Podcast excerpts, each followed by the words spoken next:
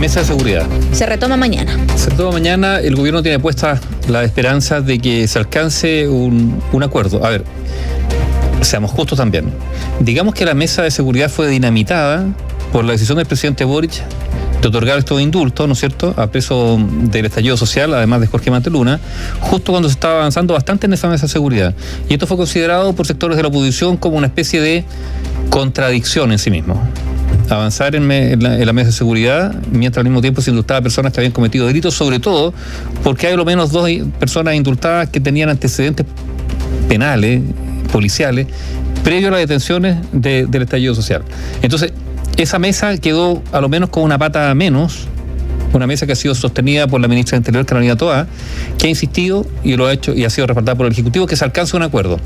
Uno podría decir que buena parte de lo que la Mesa de la Seguridad ha tratado en materia de proyectos de ley van a ser aprobados, porque cuentan con el respaldo de la actual oposición, porque muchas de esas iniciativas la oposición las presentó en su momento y fueron rechazadas entonces por el actual oficialismo, incluido el presidente de la República, eh, eh, Gabriel Boric, que rechazó algunas de esas iniciativas parlamentarias cuando era oposición. Y ahora la respalda y por lo tanto hay un piso mínimo para avanzar en estos proyectos de ley. Pero es distinto en términos simbólicos, de imagen, de, de, unidad frente al fenómeno de la delincuencia. Si estos son proyectos individuales que se presenten, se debaten y se aprueban, a que esto sea parte de un paquete consensuado entre oposición y gobierno. Eh, la diferencia es básicamente política e importante políticamente. Acá lo que se busca, básicamente, o lo que ha dicho la ministra del Interior, Carolina Toba, que se busca es unificar las fuerzas, unificar eh, lo que son las posturas y las posiciones para poder avanzar en materia de seguridad. ¿Por qué? Porque sabemos que es lo que más inquieta a la ciudadanía, el aumento de los delitos, el aumento de la inseguridad, eh, es parte de los puntos que más inquieta a la ciudadanía y es por eso que se pone sobre la mesa esta idea de hacer un compromiso nacional por la seguridad. Hay en Chile Vamos quienes dicen que efectivamente era una especie de engaño esta situación. Y por qué lo dicen con esta palabra que podría sonar muy fuerte, porque se quería firmar el acuerdo o el compromiso nacional por seguridad el día 29 de diciembre del 2022 se quería tener a fin de año esta mesa o este acuerdo nacional por la seguridad firmado con todas las fuerzas políticas. Eso finalmente se retrasa, no se puede dar y el día 30 se dan a conocer los indultos. Claramente es, eh, era una forma en la cual Chile Vamos, sobre todo, la UDI, Renovación Nacional y Evópolis se sintieron básicamente lo que dicen en conversaciones quizás no tan, no tan oficiales, es que se sintieron un poco engañados porque claramente es Querían que firmáramos el acuerdo y luego se iban a presentar los indultos con los que sabían que no estábamos a favor, con los que sabían que no queríamos eh, concurrir. Ahora la ministra del Interior pide que se separen ambas cosas, lo que fueron los indultos con lo que es la mesa de seguridad para avanzar en estos 79 puntos que tratan no solamente con proyectos de ley, sino también aumentos de presupuesto, modificación de algunas leyes, eh, presentación de leyes nuevas avance en todo lo que es, por ejemplo, la reforma o la reestructuración de las distintas policías. Hay hartos puntos sobre la mesa. El tema es que acá me surge una pregunta. Si es que la oposición no está en esta mesa, ¿es un compromiso nacional de seguridad? ¿Es un compromiso de Estado o es una agenda de gobierno? Es una agenda de gobierno. Pero además, incluso te planteo algo más. Si la oposición no está en esta mesa y la oposición plantea algunos proyectos de ley en materia de seguridad, el gobierno va a estar comprometido a aprobarlo, ¿no? Porque también podría darse un debate parlamentario donde las propuestas del gobierno sean superadas, desbordadas por propuestas de la oposición, y ahí también podría darse una especie como de vuelta de mano, donde las críticas actuales del oficialismo a la oposición por no concurrir a la mesa podrían después transformarse en, en, crítica de la oposición al gobierno por no respaldar determinada iniciativa. O sea, esto es complejo. Ahora, Claro, es la politización del tema de la seguridad porque así ha ocurrido. Ahora, también hay, también hay que decir que no deja de ser contradictorio y en ese sentido la oposición tiene un punto que le hace sentido, por lo menos a buena parte de la opinión pública, esto de avanzar en materia de seguridad e indultar a personas con antecedentes penales. ¿Por qué? Porque si el propio gobierno reconoce que hay a lo menos dos indultos que se aprobaron y que hoy día no se aprobarían si se tuvieran todos los antecedentes, que son antecedentes delictuales, bueno, eh, es contradictorio, hace ruido, evidentemente, pero, pero claro, también aquí hay un gallito porque por otro lado, fíjate que en sectores de la oposición, ¿qué se dice?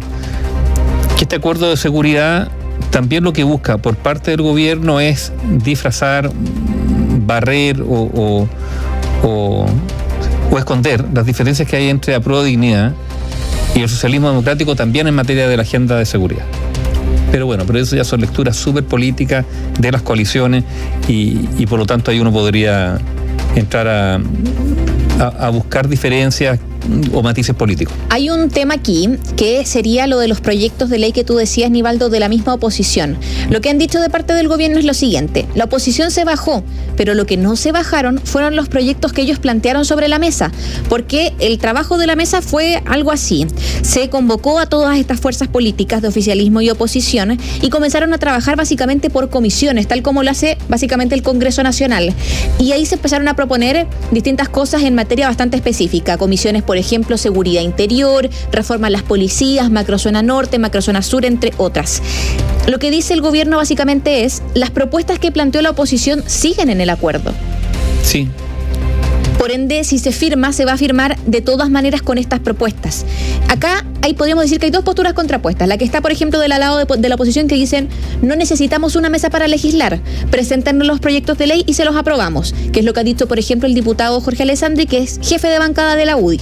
Pero por otro lado están los personeros de del oficialismo que dicen que hay que separar ambas cosas y hay que dejar los gallitos políticos por esta idea y esta lógica de avanzar en algo que es tan importante que es la seguridad. Claro. Mm. Es que ¿sabes lo que pasa? que el oficialismo tiene un talón de Aquiles. Y que es que ellos se pusieron a estos proyectos inicialmente cuando eran oposición. El pasado te condena. Ellos, el pasado los condena, ellos estuvieron en contra de, de todos, no de todo, pero de buena parte de estos proyectos de ley. Ellos estaban contra la extensión del Estado. El ley de usurpación. Ellos hasta el día de hoy rechazan medidas particulares para la macrozona norte la, ley de usurpación, incluso el tema del robo de la madera, o sea, todo eso, digamos, la oposición, el actual oficialismo cuando era oposición se negaba a aquello y hoy día lo acepta porque, bueno, porque son gobiernos, porque se han dado cuenta o, porque sienten la presión ciudadana. Y hay un punto igual, la ley antiterrorista, que ese punto todavía no genera consenso en el oficialismo. La, Mira, la actual ley antiterrorista hoy, eh, es inaplicable. Es inaplicable porque como no cumple con los estándares internacionales, si tú la aplicas, se recorre al Tribunal Internacional y por lo tanto el Estado chileno se va a encontrar con un fallo en contra. Entonces, ¿qué es lo que dicen? Modernizarla. Modernizarla. Se requiere que, haya, que, el concepto de terrorismo exista.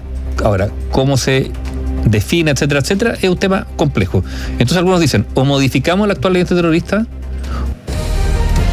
o aprobamos una nueva ley antiterrorista. Y ahí ese tema provoca diferencias profundas al interior del oficialismo, entre socialismo democrático y aprueba dignidad. El socialismo democrático está por modernizarlo, de hecho lo ha dicho, y aprueba dignidad dice que eso hay que verlo más a largo plazo porque va a requerir un debate arduo. ¿Podemos estar de acuerdo o no?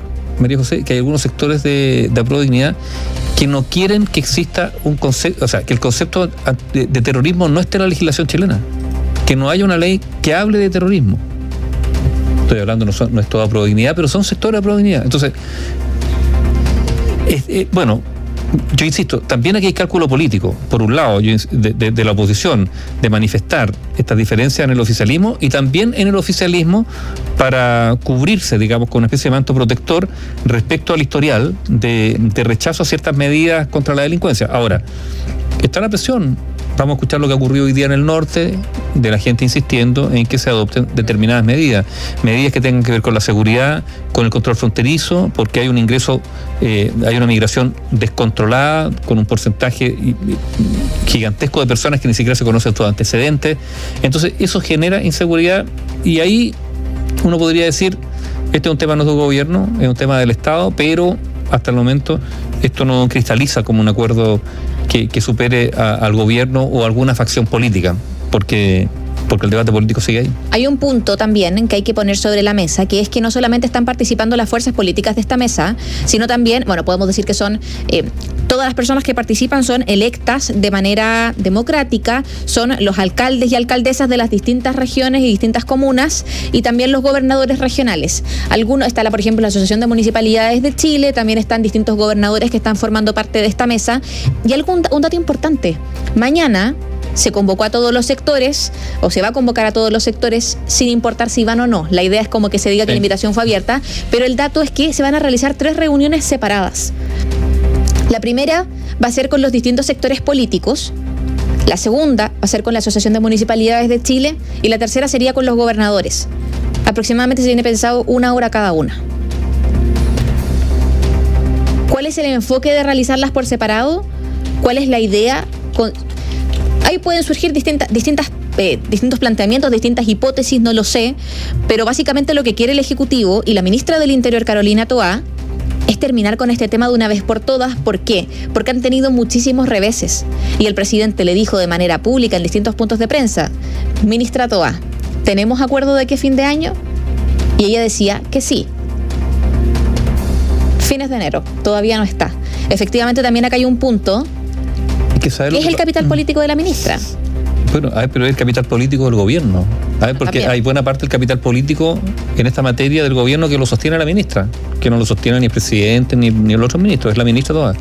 Eh, y, porque hay otro tema, la ciudadanía. Si uno le consulta, ¿no es cierto? Más allá de los proyectos de ley, ¿usted siente que la actual administración ha actuado con las herramientas que tiene de manera oportuna, respecto al tema de la delincuencia o podría haber hecho más? Ese es un tema. Y la respuesta es obvia, ¿no es cierto? Hay, hay una crítica, y esto puede ser justo o injusto, no estoy hablando de eso, estoy hablando de las percepciones. O sea, hay una percepción mayoritaria del país, y de ahí está el tema de las encuestas, las notas que se le ponen, que señalan que la actual administración es considerada por una mayoría de los ciudadanos como ineficaz, ineficiente o incluso, peor aún, poco preocupada por el tema de la delincuencia o de la seguridad. Yo creo que ahí hay un punto sobre el tema de la inconsecuencia que hablábamos antes, porque efectivamente gran parte de la ciudadanía tiene recuerdo de los ocho años que tuvieron como parlamentarios gran parte del gobierno ahora, en la cual se la jugaron contra distintos proyectos. y que el tema no le interesó, por lo menos rechazaron muchos de los proyectos que ahora quieren aprobar. Lo, mismo, lo mismo que pasó con su momento también con distintas fuerzas que, que son ahora de la oposición, con, no sé, la dictadura, que son todos los puntos que van saliendo, que se ponen sobre la mesa constantemente cuando, por ejemplo, no sé, Joaquín Lavín hablaba de derechos humanos, se le ponía sobre la mesa este tema. Y lo mismo le está pasando a la al actual oficialismo. Pero dejando de lado incluso el, tema de, mm, de, los proyectos de ley o, o, lo que, o lo que fueron, digamos, las declaraciones de los últimos años, también hay una evaluación de la gestión. De la gestión del actual gobierno con la herramienta que tiene todo gobierno para enfrentar el tema de la delincuencia. Puede que la percepción sea errada, no lo sé, pero la percepción mayoritaria de la ciudadanía es que este gobierno pudo haber hecho más y no lo ha hecho. Entonces también el acuerdo por la seguridad es una especie, no diré de salvavidas, digamos, pero de un elemento muy importante para que el gobierno retome, se reposicione respecto a eh, la demanda principal que hoy día denotan las encuestas, que es la preocupación por la inseguridad. Entonces, también hay algo, no idea de cálculo, pero, pero de, reinstalarse con un relato, con un discurso frente a un tema que es acuciante para los chilenos. Más allá de lo que vaya a pasar con la mesa de seguridad, que se tomen acciones en el tema, es totalmente relevante. Porque estamos hablando ahora de un debate más que nada político. Necesario o no, a juicio de cada persona. Pero efectivamente, ahora, lo importante es legislar respecto a este tema. Sí, pero, pero sí. Mira, porque además, a ver, y, es cosa preguntarle a, a la gente, digamos, cada vez que alguna autoridad ha sido víctima de un delito, ¿Qué ha pasado? Inmediatas diligencias y esto se soluciona rápido. Esto hay que decirlo porque es así. Cada vez que una autoridad ha sido víctima de un delito, rápidamente el Ministerio Público, las policías actúan con gran diligencia y esclarecen este hecho rápido. ¿Qué ocurre con el 60, 70% del ciudadano común que es víctima de un delito? Que no pasa nada. Entonces también para la ciudadanía es un poquito irritante estos debates sobre la seguridad, porque quienes están debatiendo a la hora de los que van a sentir la respuesta del Estado. Pero el ciudadano común, en un altísimo porcentaje, esa respuesta del Estado no está. Se hace la denuncia, ni siquiera los llaman. Le llega después un papel diciendo que el caso se ha cerrado porque no hay antecedente y ni siquiera lo han citado a declarar. Hay un problema también del Ministerio Algunas personas le piden que ellos aporten con las pruebas. Entonces, también es irritante esto, porque el ciudadano común escucha a esta autoridad hablar de la seguridad para allá, la seguridad para acá, andan muchos de ellos con seguridad propia, con choferes, ¿no es cierto?, con escolta, y cuando les pasa algo, portonazo, entran a su casa, Ahí están todos. Llega un enjambre, policía, los fiscales y todo, y esto se resuelve rápido. Pero eso no es el patrón común. Entonces también hay una distorsión de, de la autoridad respecto a cómo el Estado responde a la inseguridad. Porque a ellos le responde de una manera y al ciudadano común de otra. Son los privilegios de la autoridad, está bien, deben tenerlo, pero que eso no distorsione la realidad, la percepción de la realidad. Porque quizás están percibiendo todavía muchas autoridades esto de una manera falsa. Porque ellos sí están mucho más protegidos que el ciudadano común y tal vez eso les da una sensación distorsionada de lo que está ocurriendo en el país hoy día. Análisis sin compromisos. Opinión independiente.